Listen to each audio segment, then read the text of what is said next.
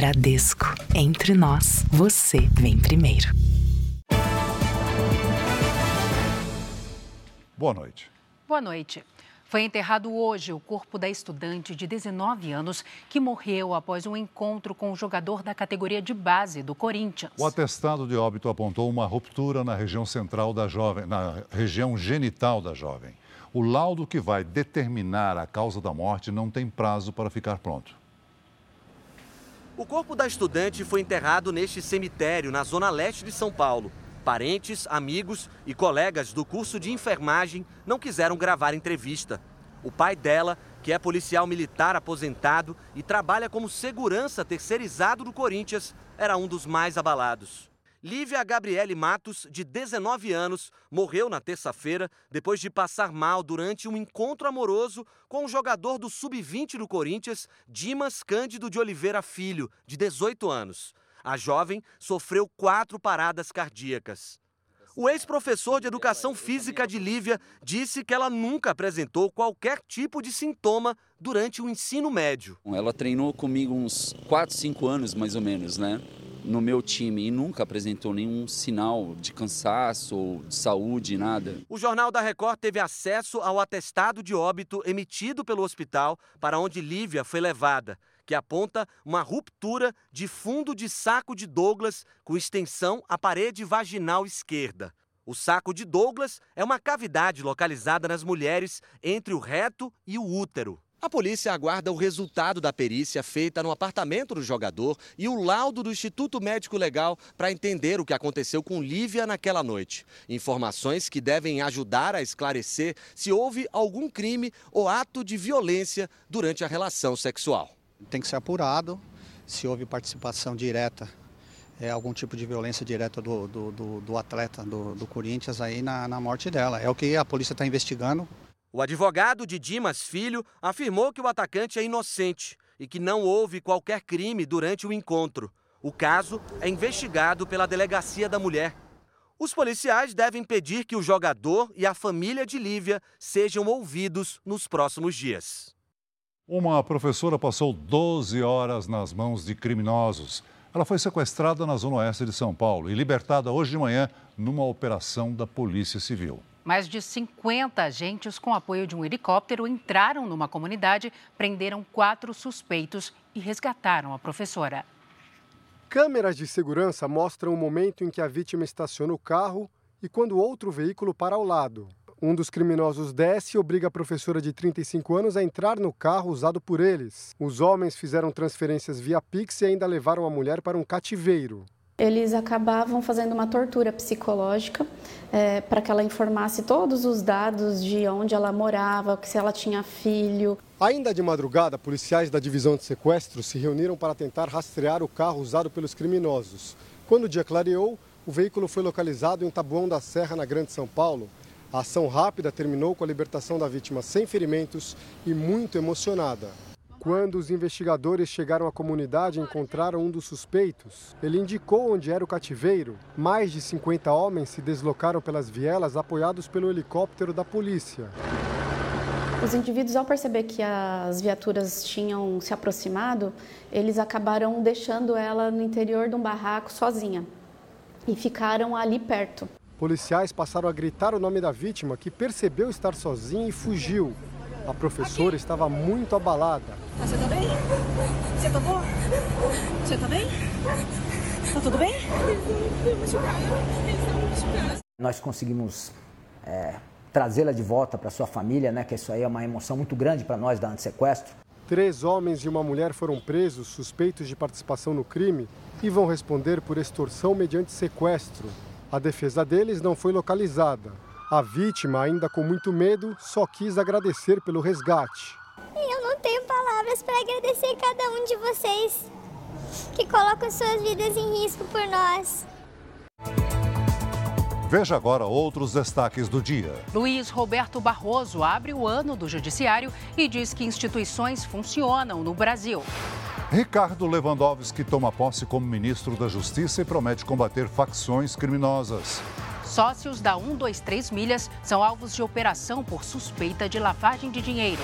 Saiba por que o gás de cozinha, a gasolina e o diesel estão mais caros.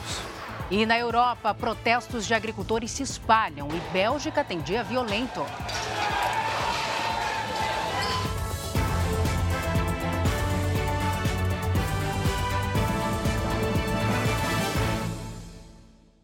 Oferecimento: Bradesco. Crédito com até 90 dias para começar a pagar.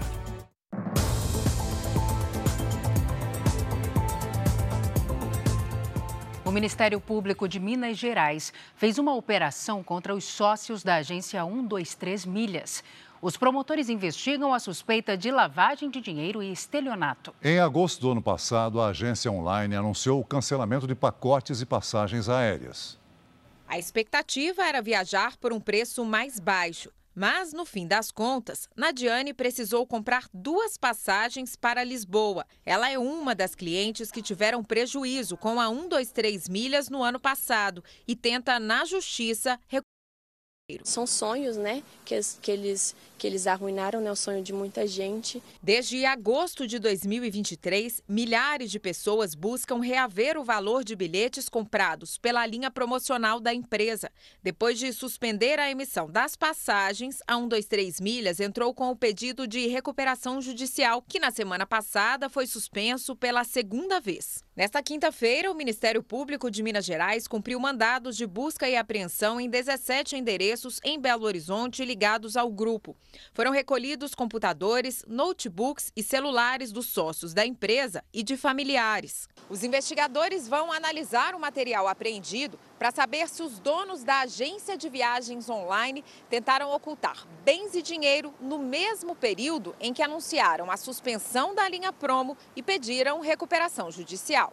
Essa fraude pode caracterizar o crime de estelionato, justamente por buscar, junto a pessoas, consumidores, é, valores que passariam a ser ilícitos e, a partir disso, a movimentação, a ocultação de simulação desses valores caracterizaria o crime de lavagem de dinheiro. O grupo 123 Milhas afirmou que sempre se colocou à disposição das autoridades e forneceu documentos sobre as operações. Eu espero que pelo menos a empresa ela arque com isso, ela devolva né, o dinheiro e também os danos né, que, que foram causados. Só no primeiro mês do ano foram registradas quase 13 mil denúncias de violência, de acordo com o Ministério dos Direitos Humanos. No Rio de Janeiro, a Polícia Civil e o Ministério Público investigam um abrigo onde idosos teriam sido mantidos em condições precárias. As imagens do interior do abrigo foram feitas pela filha de um dos idosos. Essa aqui é a higiene do local. Aqui, ó. Os aposentados ficarem. O local tem instalações precárias e com mofo nas paredes. E que horas que a senhora toma banho? Quatro, cinco, cinco horas da manhã, é um constrangimento só. A instituição privada nega as acusações de maus tratos e insalubridade. Betânia procurou o Ministério Público e a Polícia Civil, que realizou uma perícia após a denúncia. O abrigo em Itaguaí, na região metropolitana do Rio, atendia 43 idosos. 15 deles já deixaram o lugar, que segue em funcionamento. As famílias vieram me procurar e retirar os seus idosos em base de tudo que eu filmei.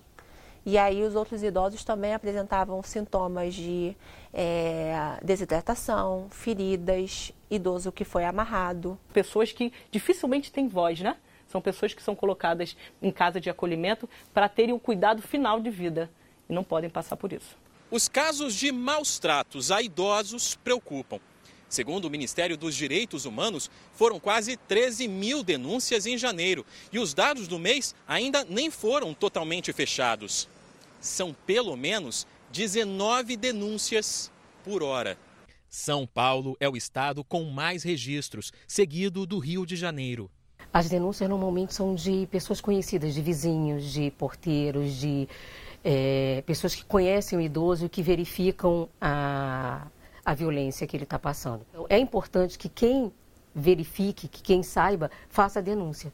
Em Copacabana, a polícia prendeu em flagrante uma cuidadora suspeita de dopar e roubar uma idosa de 89 anos. Remédios sedativos foram encontrados na bolsa da funcionária, que confessou o crime em depoimento. Cerca de 22 mil reais foram roubados.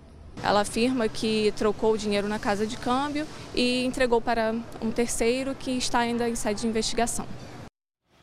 Cidades do litoral paulista se preparam para um mês de fevereiro chuvoso. Em Guarujá, a Defesa Civil de São Paulo instalou uma sirene para avisar a população para deixar áreas de risco durante temporais. A Vera estava grávida quando parte desse morro veio abaixo. Foi terrível mesmo. E eu moro lá ainda, na rua 19, porque eu não tenho onde morar. O deslizamento no morro Barreira do João Guarda, em Guarujá, foi em 2020 e matou 34 pessoas. Agora, com filha pequena, Vera ainda mora no mesmo local. Qualquer estralo de árvore, a gente fica tudo em alerta. Em qualquer coisa, a gente pega as crianças para poder correr. Quatro anos depois da tragédia, 200 moradias ainda ficam numa área considerada de risco, só aqui nessa comunidade. Em toda a cidade, são 4 mil famílias vivendo em encostas. A preocupação das autoridades é com os temporais previstos para os próximos dias. Com a ocupação desordenada das encostas, a cidade sofre com a drenagem. Guarujá é uma área que, pela nossa carta é, de suscetibilidade a enchentes, é, é uma cidade que tem uma, é, a probabilidade de se inundar com facilidade. Chuvas de até 50 milímetros em uma hora nos causam transtornos. Guarujá tem 15 pluviômetros equipamentos que medem a quantidade de chuva. Esse funciona ao lado da nova sirene de alerta para deslizamentos.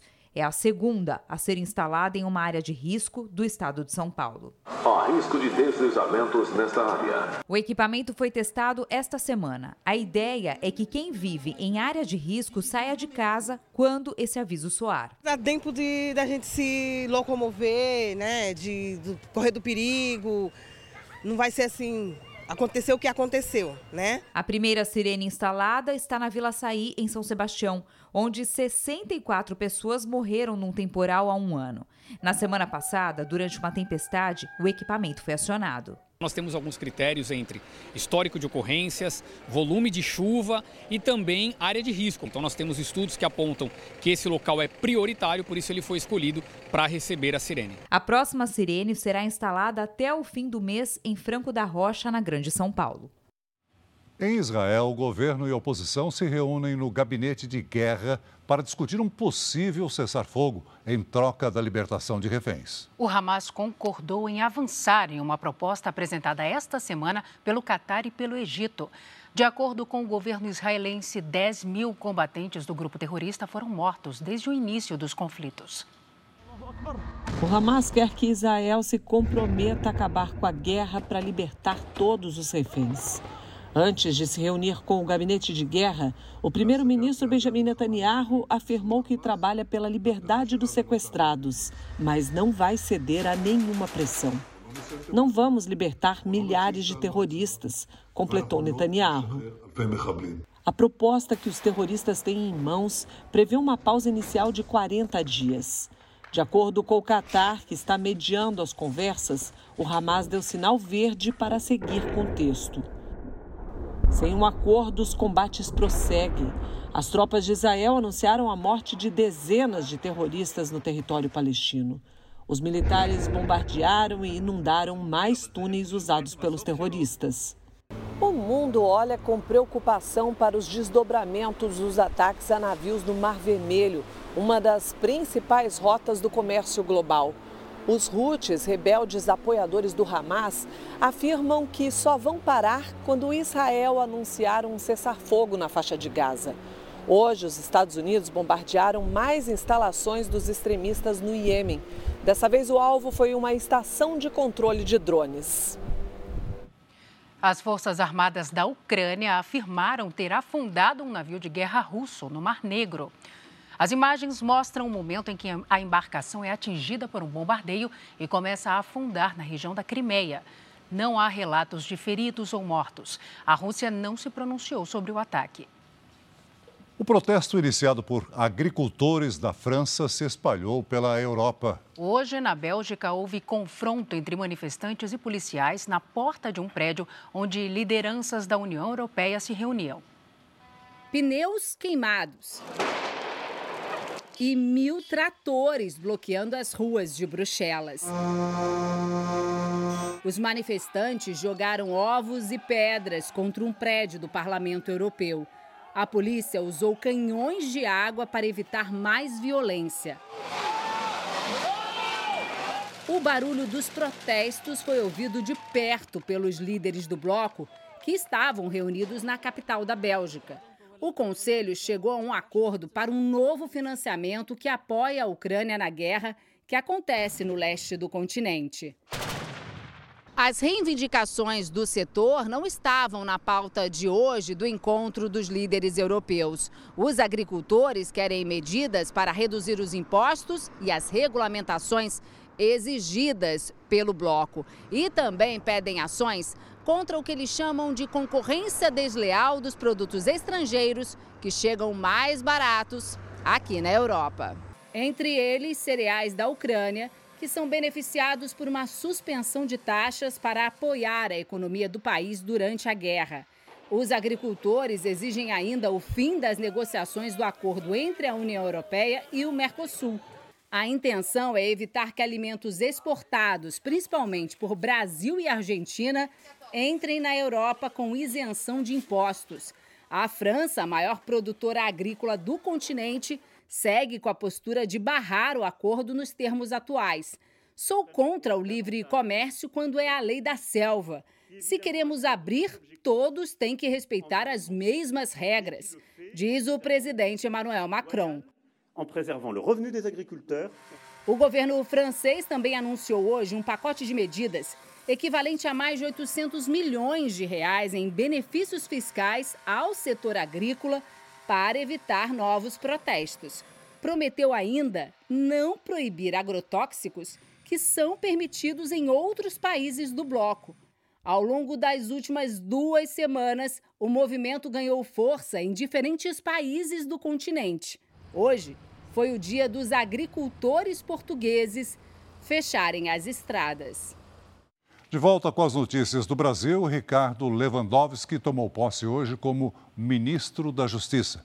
Nós vamos a Brasília falar com Luiz Fara Monteiro. Boa noite, Fara. Oi, Celso, Salsi e a você que nos acompanha. Uma excelente noite a todos. Uma cerimônia com autoridades dos três poderes, Celso, o novo ministro voltou a enfatizar que a prioridade dele será o combate ao crime organizado. No primeiro discurso como ministro da Justiça, Lewandowski mostrou as principais preocupações que terá na gestão da pasta. O novo ministro defendeu que, mais que ações policiais enérgicas, é preciso criar políticas públicas que enfrentem as desigualdades sociais. Lewandowski também disse que uma das principais tarefas do ministério será o combate ao crime organizado, que está infiltrado, inclusive, em órgãos públicos que não apenas o Brasil, mas diversos países do mundo enfrentam agora um novo e temível desafio, que é o da criminalidade organizada. Hoje se desenvolve em toda parte, à luz do dia, com ousada disfarçatez, em moldes empresariais. E já há notícias de que, tal como ocorre em outras nações, o crime organizado começa a infiltrar-se em órgãos públicos especialmente naqueles ligados à segurança. O presidente Lula enfatizou a importância do combate às facções. O crime organizado não é uma coisa de uma favela, não é uma coisa de uma cidade, não é uma coisa de um estado. O crime organizado é uma indústria multinacional de fazer delitos internacionais. E o crime organizado está em toda a atividade deste país. E ontem eu disse: se a gente quiser pegar do futebol ao Poder Judiciário, a classe política brasileira e a classe empresarial, o crime organizado está metido. Diante das críticas que o governo vem sofrendo de que a Polícia Federal estaria perseguindo opositores, Lula saiu em defesa das últimas operações. Ninguém percebe ninguém. A Polícia Federal não persegue ninguém. Lula e o presidente do Congresso, Rodrigo Pacheco, se encontraram hoje durante a posse de Lewandowski. A ideia era que os dois tivessem um momento a sós para conversarem sobre o início do ano legislativo. Mas, segundo pessoas próximas ao presidente, a conversa não foi possível. Os dois combinaram um encontro na segunda-feira à noite para tratar de vetos e desoneração da folha de pagamento. Lula também vai a Minas Gerais, estado de Pacheco, na quinta-feira da semana que vem. E o presidente do Supremo Tribunal Federal, Luiz Roberto Barroso, afirmou hoje no retorno dos trabalhos do Poder Judiciário que as instituições estão funcionando normalmente e que não precisa gastar tempo nem energia falando de democracia. A defesa da regulamentação das redes sociais e da inteligência artificial no Brasil também esteve presente nos discursos.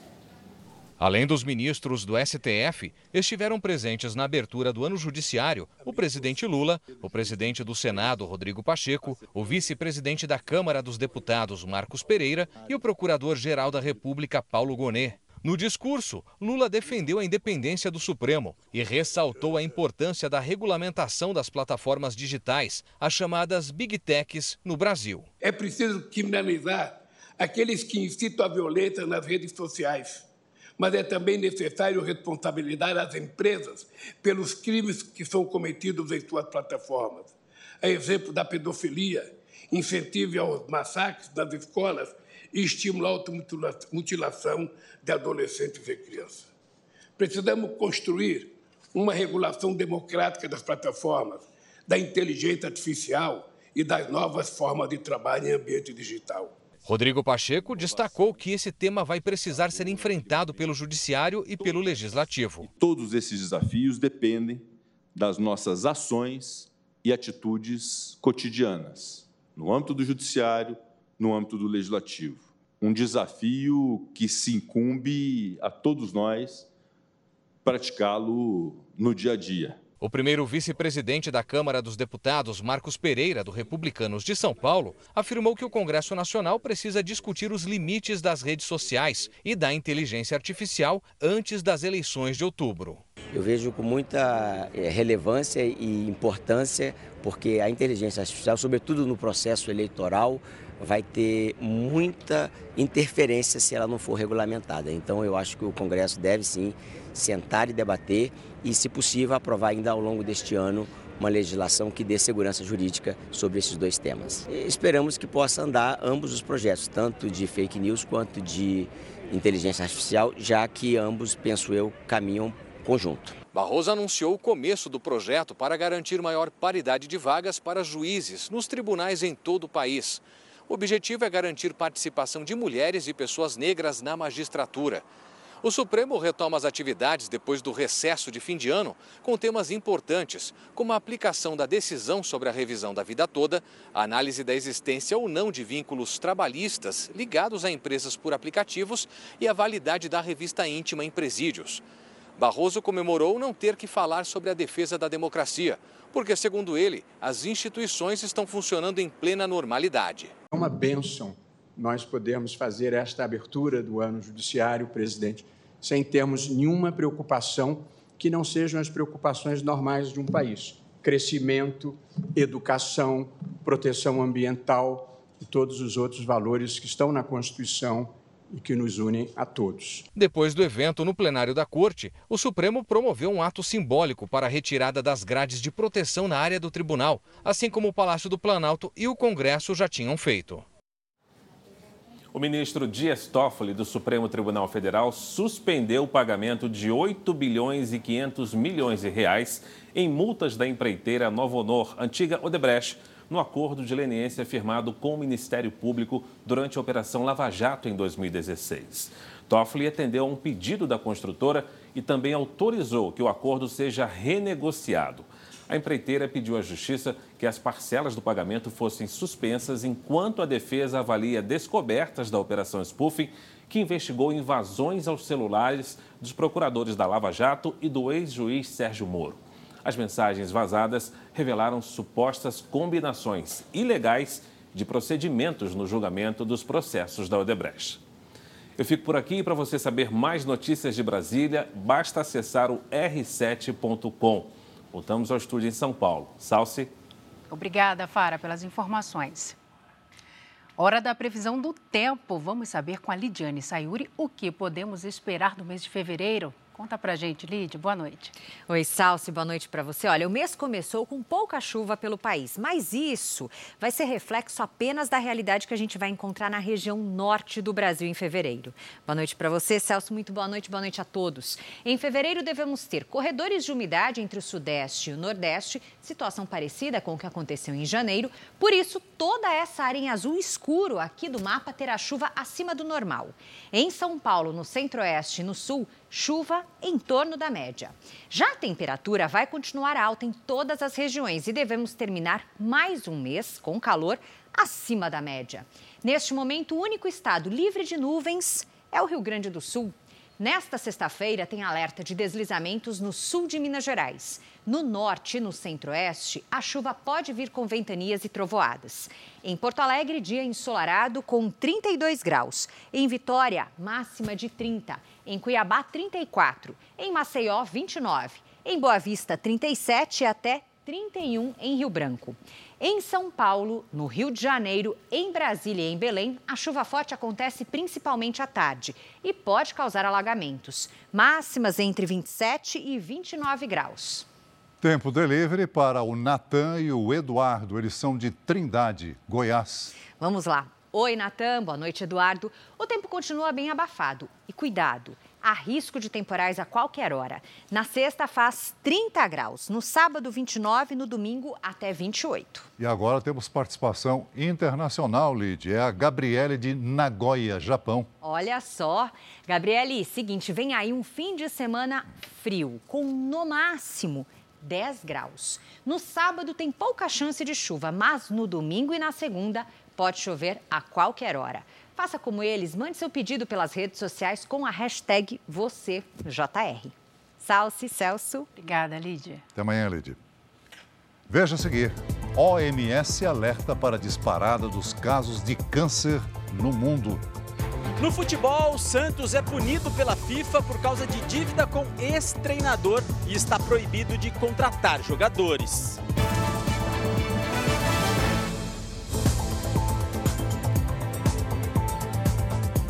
Uma operação da polícia de Alagoas levou 1.500 agentes às ruas de 17 estados. O objetivo é desarticular uma quadrilha de tráfico de drogas. 50 suspeitos foram presos.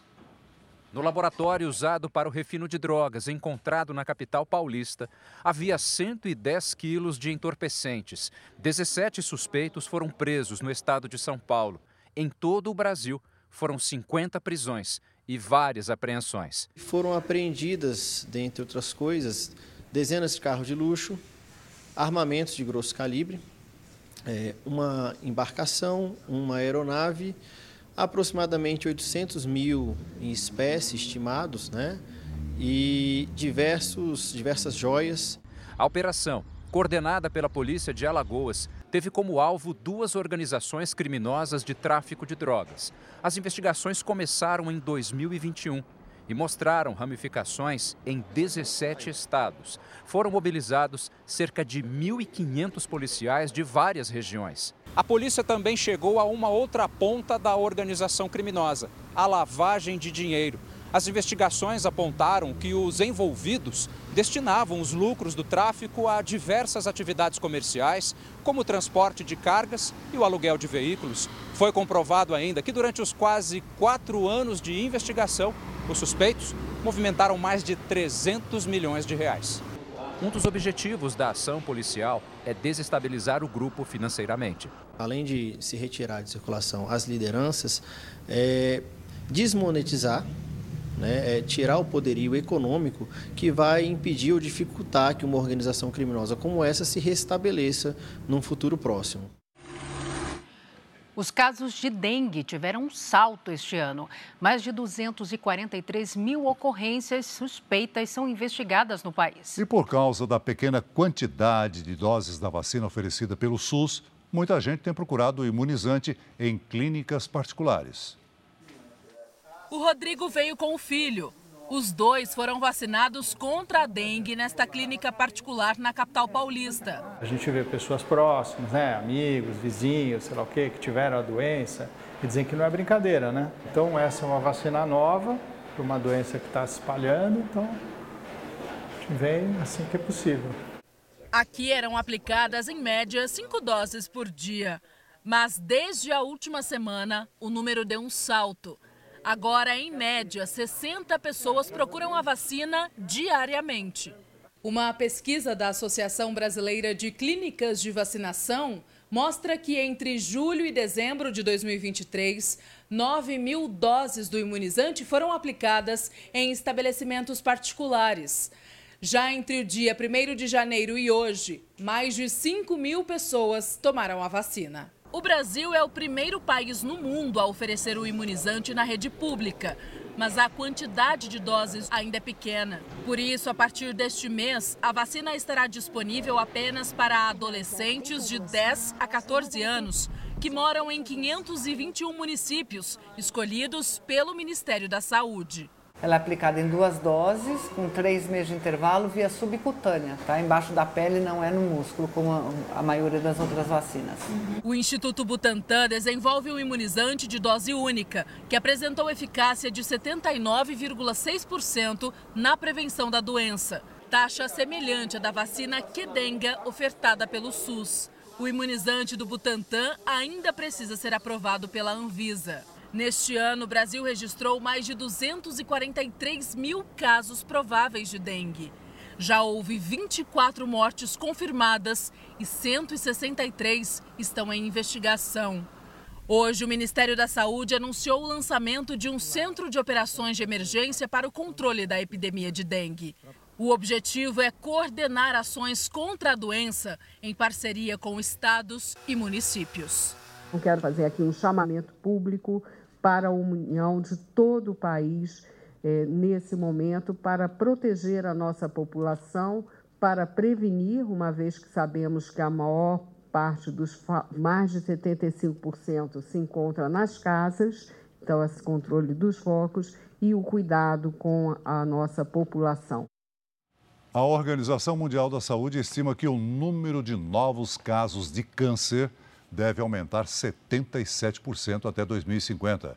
De acordo com a agência da ONU sobre o câncer, serão cerca de 35 milhões de pacientes com a doença em pouco mais de 25 anos. O tabaco, o álcool e a obesidade são os principais fatores por trás do aumento.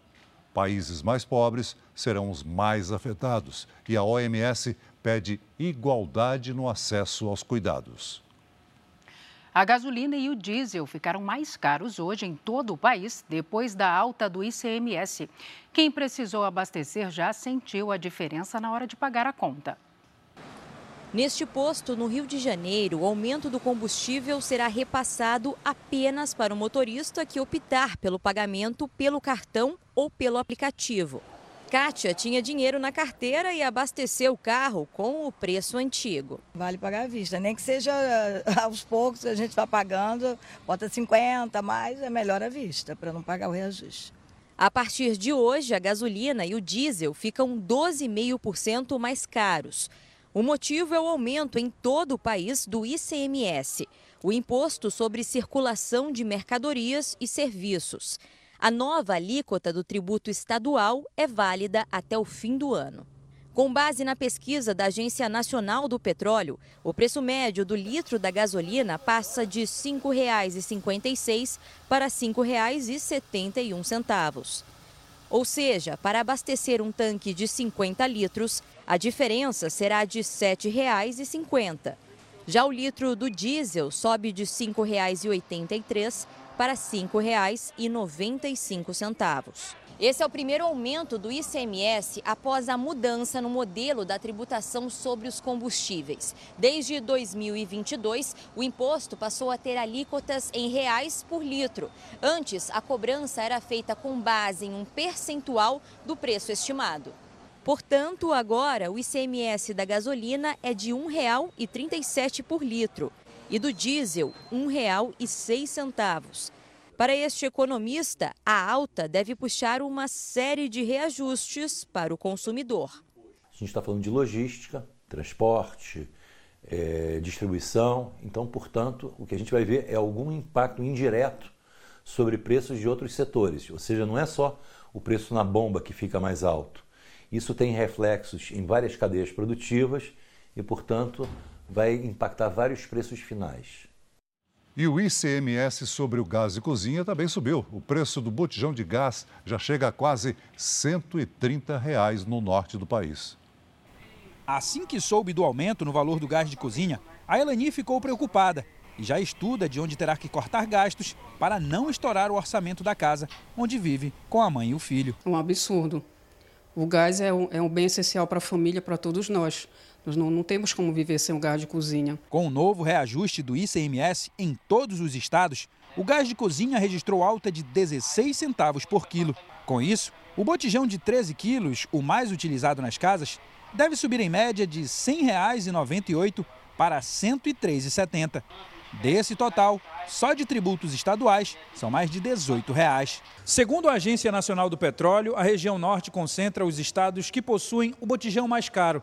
Roraima lidera com um preço médio de revenda de pouco mais de 128 reais, seguido pelo Amazonas e o Tocantins. Quando a gente fala em aumento de impostos, né, como é o caso agora do ICMS, que é um imposto regressivo, ou seja, quem ganha mais e quem ganha menos vai pagar exatamente a mesma coisa.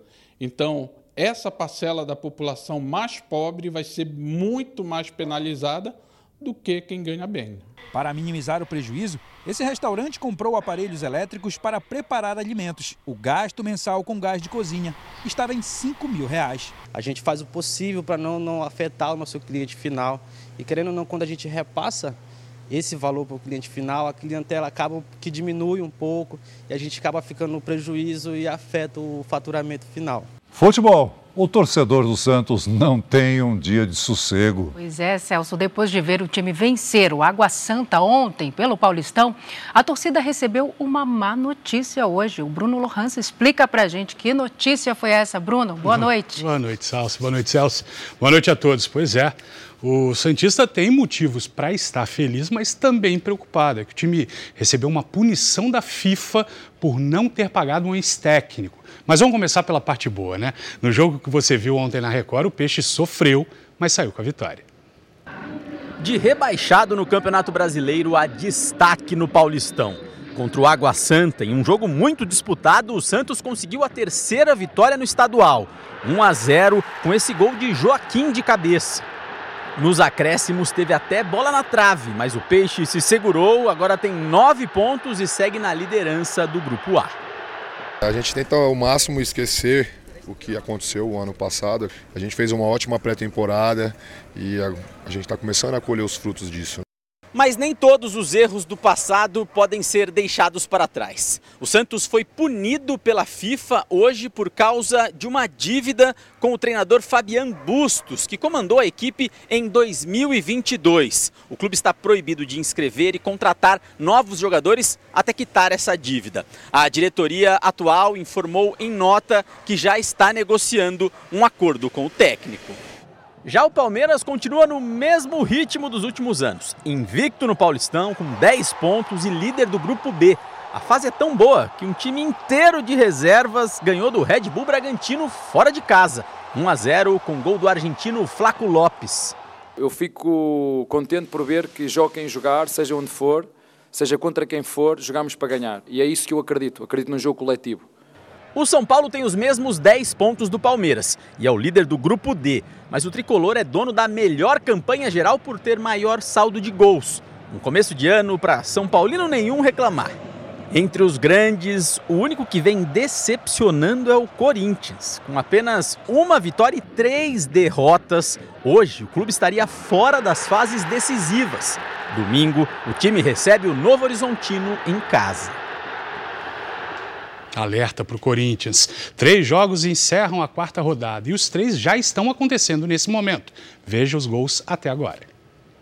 Em Limeira, a Inter saiu na frente, Gustavo Bochecha chutou e o goleiro Alex Alves do São Bernardo aceitou.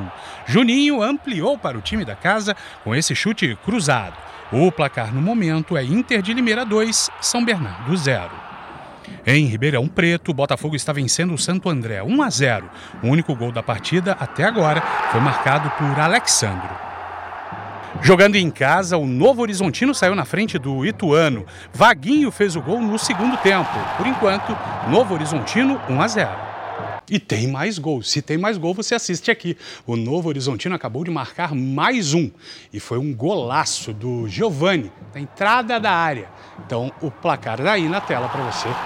Lindo gol do Giovani. Então, o placar até agora é Novo Horizontino 2, Ituano 0. Salve Celso. Obrigado. Obrigada a você, Bruno. Valeu, Bruno. Veja a seguir os 50 anos do incêndio que chocou o país. Vídeo de conteúdo sexual gravado dentro do Congresso americano expõe senador democrata.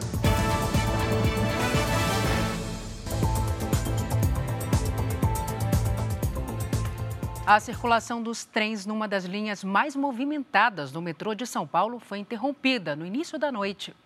Segundo a empresa, passageiros acionaram os dispositivos de emergência e desceram nos trilhos da linha vermelha após uma pane numa das portas de uma composição na estação Belém.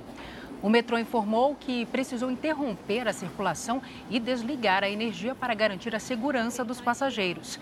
Muitos caminhavam pelos trilhos. O problema ainda causou reflexos em outras duas linhas, a azul e a verde. O dono de uma oficina e um mecânico foram indiciados pelas mortes dos quatro jovens encontrados dentro de um carro de luxo em Balneário Camboriú, Santa Catarina, no dia 1 de janeiro. De acordo com a polícia, uma modificação mal feita provocou o vazamento de monóxido de carbono que intoxicou os jovens. A empresa fica em Aparecida de Goiânia e atua há 11 anos. O advogado do dono da oficina disse que não há comprovação de que o serviço foi mal executado. É importante que se diga que quando você troca uma peça dessa, se ela fosse dar defeito, ela teria dado logo no início, né? não sete meses depois. Então, existem algumas perguntas que precisam ser feitas, que precisam ser respondidas. Em julho do ano passado, o dono da oficina terceirizou o serviço de instalação de uma peça no sistema de escapamento.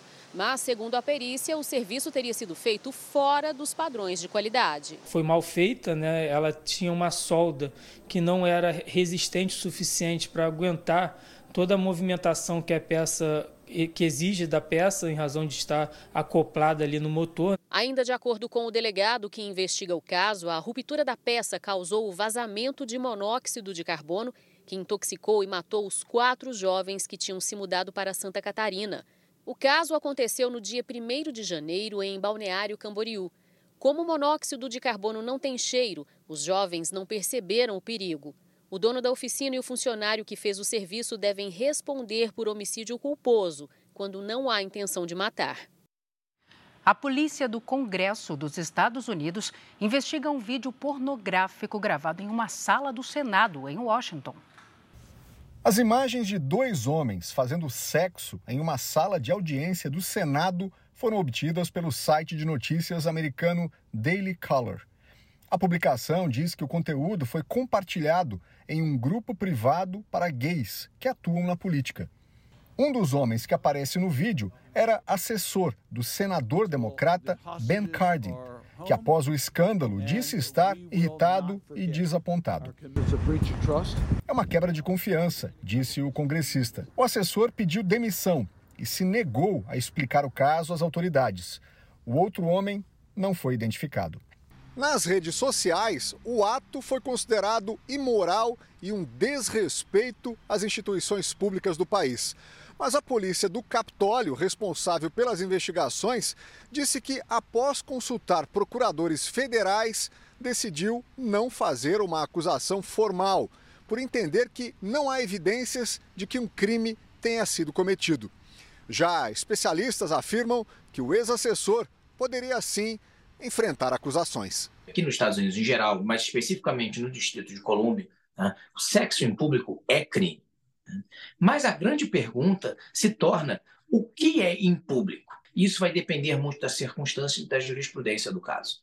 O advogado explica que, em caso de condenação, o ex-assessor poderia pegar até 90 dias de prisão, mas teria direito à fiança.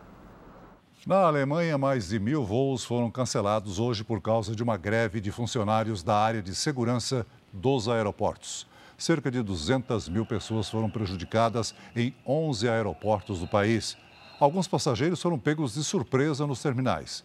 A paralisação acontece após a proposta de reajuste salarial ser negada pela Associação Federal das Empresas de Segurança Aérea. As negociações devem ser retomadas na próxima semana. O Congresso da Argentina retomou hoje o debate sobre o pacote de medidas proposto pelo presidente Javier Milei. A sessão ocorre em meio a protestos do lado de fora do parlamento. A polícia chegou a cercar a Praça do Congresso, em Buenos Aires, para impedir os manifestantes de fechar as ruas. Mesmo assim, o trânsito na região mais movimentada da capital foi afetado. Estou atrasado. Isso é um desastre, diz esse argentino. É um desastre. Teve tensão nas ruas. Comerciantes trancaram as portas. Esse morador reclama que é difícil chegar em casa com tantos protestos. Dificultava incluso para sair do domicílio. Hoje, a Câmara continuou as discussões sobre a lei ônibus, um conjunto de medidas proposto pelo governo argentino para recuperar a economia do país, que fechou o último ano com mais de 200% de inflação. Os debates foram acalorados e o presidente da Câmara chegou a desligar o microfone de uma deputada. Deputada, estou falando eu. Estou falando eu. Gerou um clima de tensão no Congresso e também nas ruas, disse esse parlamentar da oposição. É um clima de tensão muito grande. No segundo dia de debates, parte da oposição mostrou apoio ao governo, aumentando as chances de aprovação da lei ainda hoje. Dos 664 artigos originais, restou menos da metade. Acredito que de madrugada teremos a aprovação e começaremos a discutir a lei artigo por artigo, diz esse deputado governista. As propostas ainda vão precisar passar também pela análise do Senado, o que deve fazer o clima de apreensão continuar nas ruas. Kevin torce para que a economia do país se recupere o quanto antes. É o que Milley promete se o Congresso aprovar o pacote. Nós que trabalhamos, cada vez compramos menos. Não podemos sequer sair de férias, ele diz. Consumir, comprar menos, nós podemos ir de vacações. Há 50 anos, o um incêndio no edifício Joelma, no centro de São Paulo, deixou 187 mortos e mais de 300 feridos. O país ficou em choque com as imagens. A tragédia evidenciou os problemas de segurança do edifício e serviu para impulsionar avanços no regulamento de prevenção a incêndios em todo o Brasil.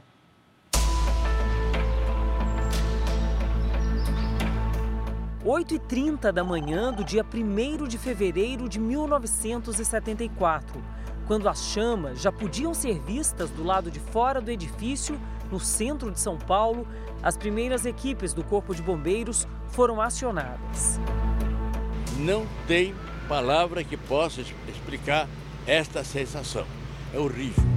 O fogo que começou num aparelho de ar-condicionado no 12º andar se alastrou sem obstáculos pelos móveis e carpetes, avançou pela escada. Em menos de uma hora, atingiu o topo do edifício. Para os mais de 100 bombeiros que trabalharam no resgate, faltava equipamento adequado para chegar aos andares mais altos. O Major Boanerges, que na época tinha 24 anos, fazia parte da equipe de salvamento. Até hoje, ele guarda uma das escadas utilizadas no resgate e lembra que foi preciso improvisar para chegar nos locais mais altos. Que a gente colocava a escada, três ou quatro ficava de costa, puxava a escada de encontro à parede para ela não, não tombar. E a gente subia. Seu Hiroshi é um dos sobreviventes, havia acabado de chegar ao trabalho no 22º andar, quando o incêndio começou. Ele e outros seis colegas ficaram cinco horas num parapeito estreito, do lado de fora do prédio. Mesmo nos momentos mais críticos, seu Hiroshi não pensou em desistir. A esposa dele tinha acabado de ter um casal de gêmeos. Eu pedi a Deus fortemente na, na minha oração que Deus me, me dê a vida. Apesar do trabalho incessante e heróico dos bombeiros, sem nenhuma medida de prevenção a esse tipo de incidente, o incêndio no Joelma deixou um saldo de 187 mortos e mais de 300 feridos. Por conta do pânico e sofrimento extremo, muitas pessoas não suportaram e saltaram do prédio em meio à fumaça. Eu cheguei 9h20, mais ou menos, já tinha gente pulando. Quando pulava um, pulava outro em seguida, porque o pânico contagia, né? Uma das maiores tragédias urbanas do Brasil não serviu apenas para marcar a história do país com um capítulo de dor, sofrimento e perplexidade, mas também serviu de alerta. Depois do incêndio no Joelma, foram criados vários protocolos e medidas de segurança e prevenção a incêndio no país. Para manter distante o passado do Joelma e dar tranquilidade a centenas de pessoas que trabalham aqui, a entrada de câmeras no edifício não é autorizada. Mas logo na recepção e no acesso ao estacionamento já é possível ver as adequações para evitar novos incêndios. Foram instalados sistemas de alarme e mangueiras que podem chegar pela escada rapidamente aos andares superiores. Há ainda saída de emergência com portas corta-fogo e extintores de incêndio espalhados por toda parte. São medidas que atendem a protocolos rigorosos. Hoje, bombeiros da Ativa se uniram a bombeiros aposentados que participaram do combate ao fogo no Joelma e sobreviventes para uma homenagem.